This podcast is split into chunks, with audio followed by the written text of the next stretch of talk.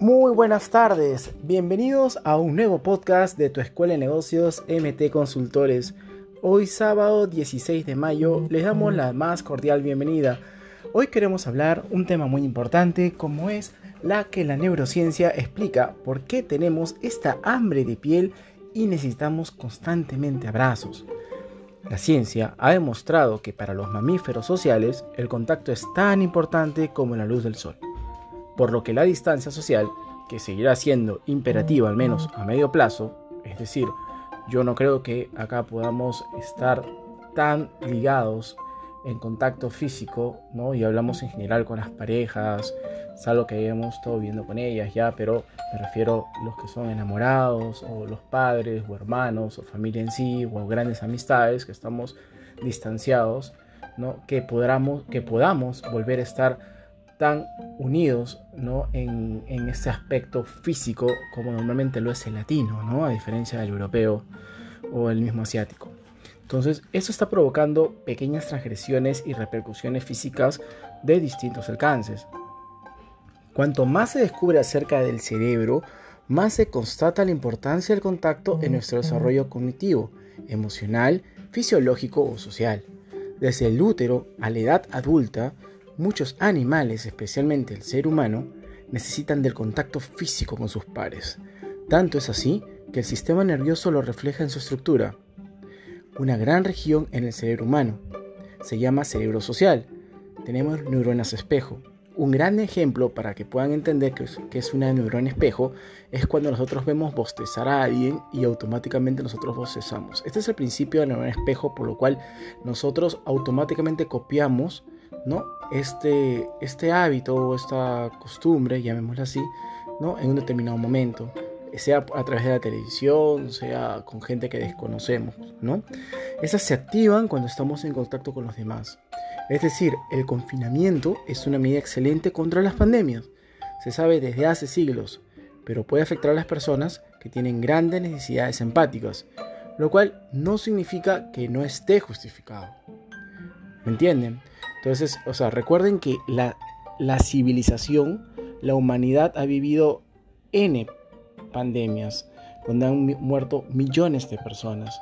Entonces, siempre hemos salido, salido airosas de esto y nuevamente ha vuelto el contacto físico ¿no? al, al día a día. Entonces, solo es cuestión de tener paciencia y tener en verdad mucha tranquilidad y manejo emocional, no para que no nos afecte esto de una manera u otra.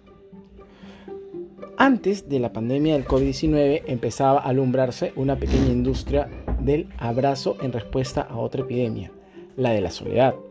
Cuando nacemos, el primer sentido que se desarrolla en los humanos es el del tacto, y aprendemos sobre el mundo a través del tacto. Le voy a comentar algo bastante interesante. El ser humano de por sí tiene desarrollado la parte visual, que es el 60% de las personas, un 30% es la parte auditiva y el 10% es aquellas personas que de una manera u otra tienen que tocar para creer y usar el resto de sentidos, como es el gusto, como es el olfato, como es el tacto.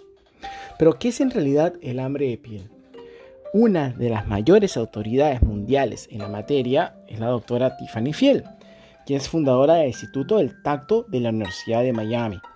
La pandemia ha obligado a esta institución a abandonar algunos estudios en marcha, como las veces que se tocan o abrazan grupos de adolescentes en restaurantes de comida rápida en Europa versus Estados Unidos, o cuantas más personas se enfrascan en sus móviles en las colas del aeropuerto, evitando así contacto con otros pasajeros, pero sintiendo otro tipo de contacto. Phil ha explicado en una entrevista a Wired que ese confinamiento ha permitido a su equipo poner en marcha otros estudios que no dejan de dar datos interesantes. El 26% de los sujetos de análisis aseguran que la cuarentena les ha hecho sentir muy privados de contacto, mientras que el 16% lo acusa moderadamente. Sin embargo, el 97% ha manifestado problemas para dormir. Phil achaca estas dificultades a la falta de serotonina, una de las hormonas cuyos niveles aumentan cuando tocamos y somos tocados. El insomnio podría ser un daño colateral de la pandemia. Pero, a ver, díganme ustedes, en este momento, ustedes imagínense, ¿qué pasa cuando alguien nos toca? Y me refiero en general, nuestra mamá, nuestros hijos, nuestra pareja, ¿no? Bajo nuestra piel están repartidos diferentes tipos de sensores o fibras nerviosas que responden al tacto. Según la doctora Cristina Márquez Vega, que es la investigadora principal del Laboratorio de Circuitos Neuronales de la Conducta Social del Instituto de Neurociencias de Alicante, algunas de estas fibras, las C táctiles, responden a la estimulación suave en la piel, mandando información a varias zonas del cerebro, principalmente a la corteza de la ínsula, que es una de las partes relevantes en el cerebro social, pero también a la corteza sematosensorial secundaria, donde integramos toda la información que nos llega. No solo la táctil, también la visual y la olfativa, como les venía comentando, y otras zonas de la corteza cerebral, como la orbitofrontal o la cingulada anterior, donde procesamos nuestras emociones y con las que tomamos decisiones. Entonces, otra pregunta que yo les vuelvo a decir a ustedes, si es esencial tocarnos, ¿podemos enfermar por estar solos? Es, un es una pregunta interesante, ¿cierto? Porque muchos de nosotros en algún momento hemos sufrido lo que es el apego, o sea, el hecho de tratar de estar con alguien simplemente por el miedo de quedarnos en la soledad. Pero yo le digo que es, a veces la soledad es un mundo maravilloso, o sea, se los digo particularmente porque yo llevo años de estar sin una pareja, ¿no? Pero el círculo de, mi amistad o de mis familia o de mis hijas complementan esa, eh, lo que en un momento yo he podido sentir como, como estar solo, ¿no? Entonces, eh, vuelvo a centrarme en especialistas, ¿no? Gente que, de renombre, científicas que están en este medio mucho más años que yo.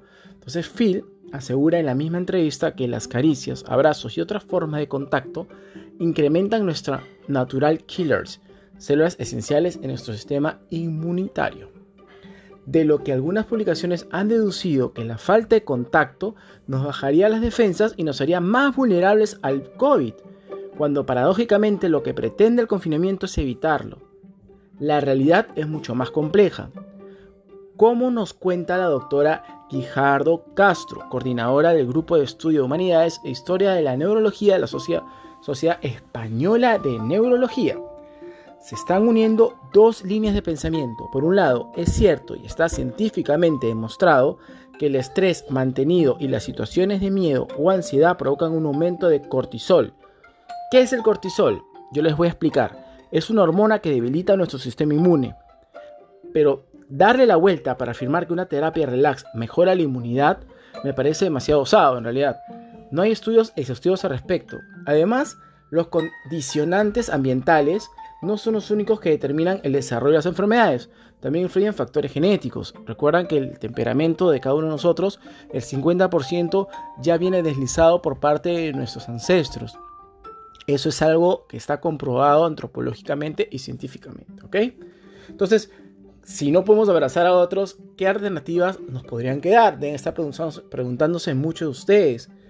Entonces, anónimamente se confiesan en algunas consultas que yo he hecho haber saltado las medidas de confinamiento para tener contacto físico. No necesariamente sexual, o sea, te estoy hablando, por ejemplo, de, este, de familia, tíos, no, este, amistades muy, cercanas, no puedo decir su nombre justamente por eso que es anónimo, y lo cual ha sido noticia, ¿no? En realidad, eh, lo que yo he podido llevarme esta, esta información.